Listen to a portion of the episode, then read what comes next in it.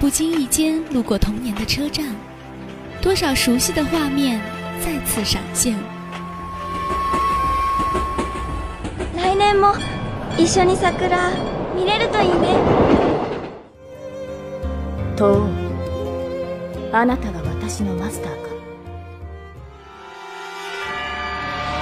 新世界の神となれ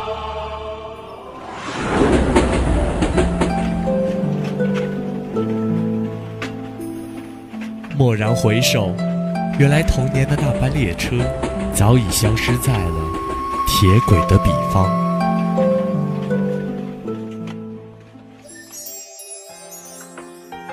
跨过思念的彼岸，寻找梦想的边缘，在缤纷的二次元，童年的记忆再度苏醒，梦想的翅膀再次展开。未来尚未可知，童话仍在继续。动漫花园献给爱动漫的你。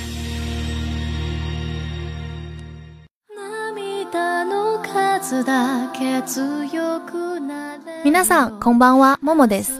はい、どうも、そこはゆせです。等等，云心，你怎么也用日语打招呼？你不觉得咱这个开头中二气息愈发浓重了吗？ 呃，几天前，某位气人啊不人气主播风随跟我说，我们的节目他完全听不懂。嗯，默默讲啊，我觉得要不我们的节目干脆来一期不讲动漫、不说日语的动漫花园吧。不讲动漫，那你讲什么？影视、游戏、八卦？那不就是生活前沿了吗？虽然大家都这么说，但是我们不能自暴自弃呀。我们动漫主播一向都是虚心接受听众朋友们的建议的，比如。自从允星暂时离开了动漫花园以来，动漫花园更加受到广大男女老少们的喜爱了呢。不，那一定是错觉。允星正式回归的第一期节目，一定是收听率最高的。不知道允星的小迷妹们听到了没有啊？希望你的 flag 永垂不倒。呃，反正我们这一期节目只需要单纯的聊聊天，谈谈关于小时候关于动漫的那些记忆，这样的话大家应该都会有共鸣的吧。这种话题总觉得之后会被吐槽，像是心情部落格。像就像吧，反正是以动漫为话题的心情部落格，唐二就算是想这么玩也玩不了啊。但是椰糖串了周六的双人天使啊，所以问题不是能不能，而是想不想。你以为这是个动漫节目吗？That's wrong。Shut up，还是直接进入正题吧。让我想个酷炫的开场白。当童年的记忆再度苏醒。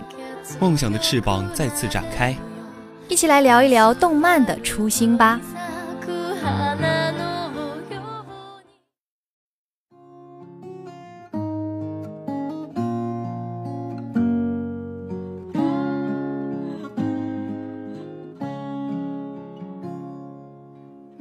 默默，你应该知道，我一直都很喜欢精灵宝可梦吧？不，我觉得自己知道的还不够透彻。你还记得某一天我看到你的新说说吗？害我偷偷八卦了一下呢。结果，结果是宝可梦，哼哼。所以你没事发什么啊？是心动的感觉？这样奇怪的说说呀？哎呀，之前我也说过，国内宝可梦玩家的平均年龄都是二十岁左右，这个年龄刚好和宝可梦的二十一周年相接近，所以说是当初喜欢宝可梦的那批人坚持到了现在，我也只是他们其中的一个。天哪！也就是说，你接触宝可梦快有二十年了，到底是什么样的爱让你坚持了这么久？其实我除了对宝可梦系列本身的热爱，还有对当初一同喜欢宝可梦的那些朋友的怀念。小学的时候，我们班上有很多喜欢宝可梦的男孩子，那时候我们每天争论的都是阿尔宙斯和梦幻谁才是第一只宝可梦，小智的皮卡丘到底有多强之类的话题。你喜欢的宝可梦，说不定就是当初美好的故梦。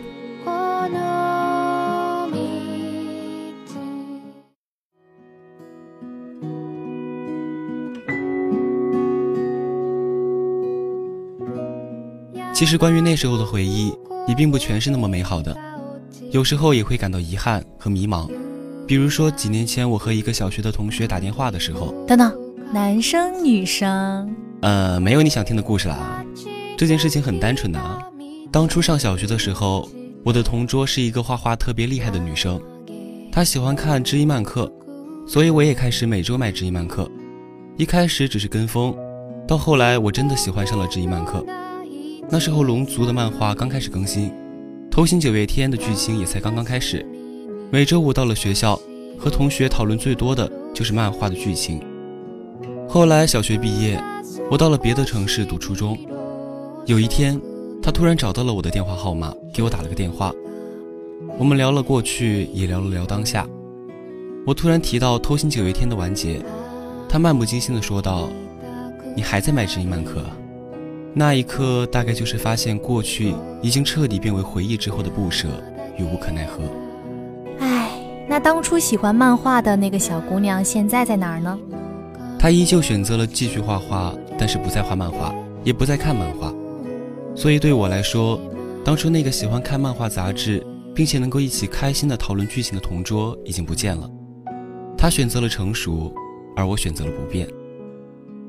所以，动漫给我的回忆，也带有着我不愿意长大的固执。长大了就不能再高谈阔论自己喜欢的萌物，不能再卖萌。《非正常死亡》这部剧里有个高龄死宅男，我觉得允星迟早会变成这样。变不成的，他比我有钱多了，人家手办都是好几柜子。哎呀，重要的不是外物，而是精神。而且你自己以前不也说过，动漫不是给小孩子看的吗？作品题材主旨的成人性，很多漫画都有，但是毕竟我喜欢的是宝可梦和知音漫客上的大部分漫画。虽然明面上都说那是全年龄向，但其实大家都知道这是子共向，是针对儿童所创作的。而喜欢这些作品的成年人，不就是不愿意长大的孩子吗？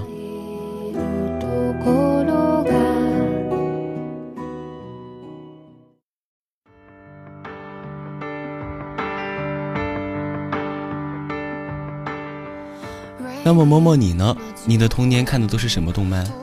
好的，说到我的入坑历程，在这之前，我有句话不知当讲不当讲。嗯，你说吧。我觉得到这里，听众朋友们已经走得八九不离十了。说不定本来还有那么一丢丢可爱的人儿正在操场跑步，迫不得已听允星的碎碎念，最后终于受不了，决定跟随新的步伐。好了，你不要继续说了。难道你不觉得很感人吗？我怎么听着更像是一部言情大戏呢？那么，请你不要再加戏了，和我们一起分享关于你的动漫的初心吧。说起来，到现在我还记得我看过的第一部动漫就是，你猜呢？我，好，我猜是《名侦探柯南》。不是。《秦时明月》。不是。不，总不会是蜡笔小新吧？那我还大耳朵图图呢。都不是，那当然是女孩子心中永远的白月光——百变小樱。果然，所以以你的性格，我猜你当时肯定特别喜欢小樱和小狼。不，小樱和芝士才是王道。你变了，么么酱。我想应该没有哪个女孩子会拒绝芝士这样体贴细心，还总是给你做新衣服的人吧？遇到这样的女孩子，还要男主干嘛？而且第一次看百变小樱的时候，我还是一个小学生哎，拜托。我觉得那个时候感情线什么的应该是还没有启蒙吧。所以你二十年母胎 solo 的原因，竟然是启蒙基因的缺失吗？我觉得自己是脑子缺失才会放允星进播音间。好的，我们继续。其实光是在我们女生宿舍里，就有很多女孩子喜欢百变小樱。我记得当年看百变小樱的时候，是背着我妈偷偷看。当时家里的动漫频道每天早上六点准时播放《百变小樱》和《名侦探柯南》，于是每天我都在妈妈上班之后偷偷打开电视，真是紧张刺激。这么一说，那个时候倒是我唯一一段没有闹钟也能起得这么早的时间了。那现在果然是老了。走开，应该说现在是再也没有这样的情怀了，早起刷剧什么的。唉，那不还是现在老了？现在长大后。再也没有了小时候的那份童趣与纯真。小的时候只知道小樱很美，芝士真是小樱的好朋友。长大了发现原来这叫痴汉。小时候以为雪兔和桃矢关系真好，后来才发现原来这叫搞基。小时候很羡慕小樱有那么多可爱的衣服，后来长大了才明白原来这叫洛丽塔。说实话，你现在要是让我穿着这个出门，还真有点不好意思呢。穿啊穿啊！江大这么多日常裸娘，真是叫人心动。果然，我就知道，起开吧您嘞！你怎么不说是因为您老了穿不动了？嗯，对不起，我闭嘴，我闭嘴。所以说，现在再来看一遍什么妹控、师生恋、百合，想想当初和小樱初见的样子，还是很怀念的。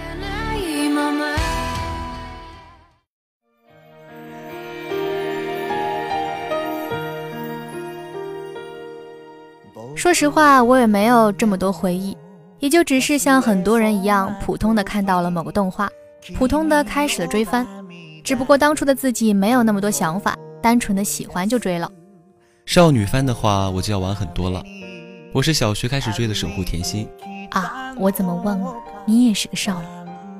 想当初，我也是在姐姐大人的熏陶下，看了不少乙女向的动漫，什么《交响情人梦》，什么《水果篮子》，什么《X 战记》。那个时候很少在电脑上看动漫，大多数情况下都是去楼下的音像店租光碟。我那个时候看动漫全靠央视妈妈，她播什么我就看什么。那个时候央视买了很多日本动画的版权，什么神奇宝贝、数码宝贝、魔卡少女樱、七龙珠。现在嘛，央视播的全是国产的儿童向动画了。倒也不是说喜羊羊、熊出没一点也不好看，可能只是我们看的人的心里不再是那个孩子了。其实很多人把现在央视的少儿频道贬低的一文不值，我反而觉得这是不公平的。央视只是一直都很清楚自己的定位，他想要服务的一直都是三到十二岁的儿童。从这一点上来看，少儿频道播放的动画一直都很成功。那你喜欢《喜羊羊与灰太狼》吗？为什么不喜欢啊？我一直都觉得它很有趣啊！想当初，我可是每一部喜羊羊的电影都会去看的。那虽说不知道为什么，我也觉得这几年的喜羊羊越来越无聊了。这说明你终于也开始脱离喜羊羊的受众范围了吗？嗯，喜羊羊的话题就快结束吧。我们之前不是也聊过央视的动画吗？特别是美影厂的那些经典作品。小时候我真的超喜欢美影厂的那种水墨风格的动画。那个时候不懂什么叫中国风，但是那种线条、那种色调看着就很舒服。那个时候我一直以为葫芦娃只有一部，因为一些机缘巧合，我一直都没有看过葫芦小金刚，直到初中才见识到了葫芦小金刚的真面目。这么惨的吗，允星？我就不一样了，我可是几乎完美的看完了那个时候在电视上播出的所有动画，什么小蝌蚪找妈妈、九色鹿、猴子捞月、黑猫警长。这么一罗列出来，突然显得好有年代感，是不是暴露年龄了啊？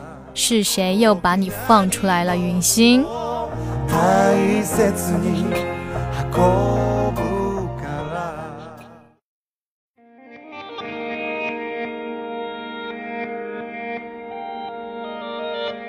在二次元的星空中，每一个故事都是一闪而过的流星，而我们是这些繁星的追捕者，为你，为你呈现这片美好的二次元世界。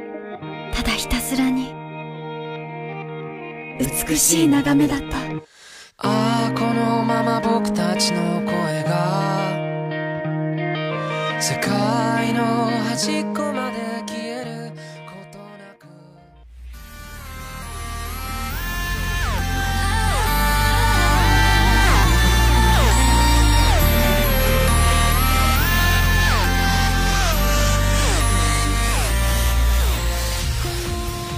特摄片《假面骑士》是日本三大特摄之一，由石森章太郎原作，到现在已经发展了很多代。到明年日本就将更改年号，平成时代即将终结，不少平成时代某某的总结纷纷出现。在日本的新宿站出现了平成假面骑士展览墙，各位平成时代的骑士也都登场，并且还有他们专用的变身器，现场效果非常酷炫。本次登场的假面骑士是从零零年开始的空我，一直到刚刚开播的 G.O，一共二十位。最新开播的假面骑士 G.O，也是将之前的历代平成假面骑士都回顾了一遍，让人感慨颇多。据说在日本的街道两旁都布置有假面骑士的腰带，以防治安问题。当有坏人出现时，假面骑士们就可以砸开玻璃窗，拿出腰带变身成假面骑士，打倒坏人。你这么一本正经的胡说真的好吗？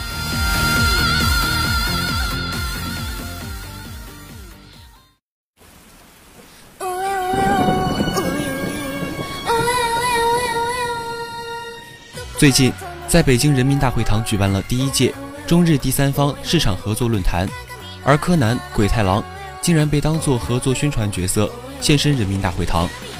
这次中日合作主要发挥两国经济团体和贸促机构作用，建设信息共享平台和培训机制，通过组织洽谈会、交易会和联合出展，为两国企业合作牵线搭桥。据说这次访问以后，将会有更多的日剧、日漫登陆中国市场。这会不会是最近版权限令越来越严重后的一个好消息呢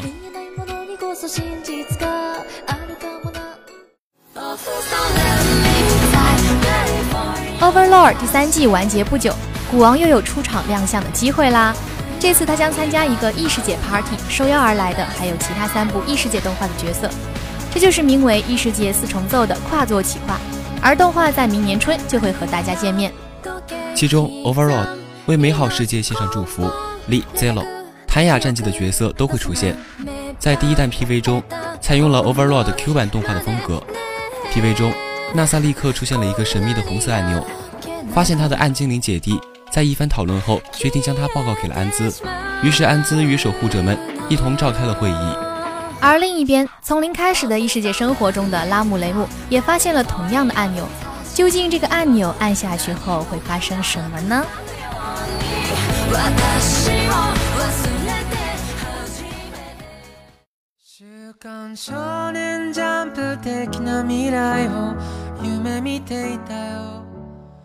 允熙，你之前说他选择了成熟，而你选择了不变。其实喜欢动漫并不代表幼稚。现在的他不再继续看漫画，也不代表他忘记了曾经的初心。有时候生活比想象中的更加艰难。但是动漫里始终能够找到当初的那份轻松。我喜欢宝可梦，是因为无论在什么时候，无论发生过什么，皮卡丘的笑颜都能让我开心起来。而我喜欢小樱，可能并不会时常回顾它的剧情，只是在逛淘宝的时候看到小樱的手机壳，粉粉嫩嫩的就很喜欢，好像回到了当初单纯的什么都不知道的样子。所以动漫就是这么神奇的东西。即使你经历了再多，你也可以找回最初的快乐。希望我们的节目也能成为大家内心深处一份开心的记忆。那么本期的动漫花园到这里就要结束了。如果你对我们的节目内容感兴趣，或者有什么好的建议或是意见的话，欢迎在江苏大学广播台的 QQ、微信公众号 UJSGBT 下为我们留言。你还可以下载蜻蜓 FM APP。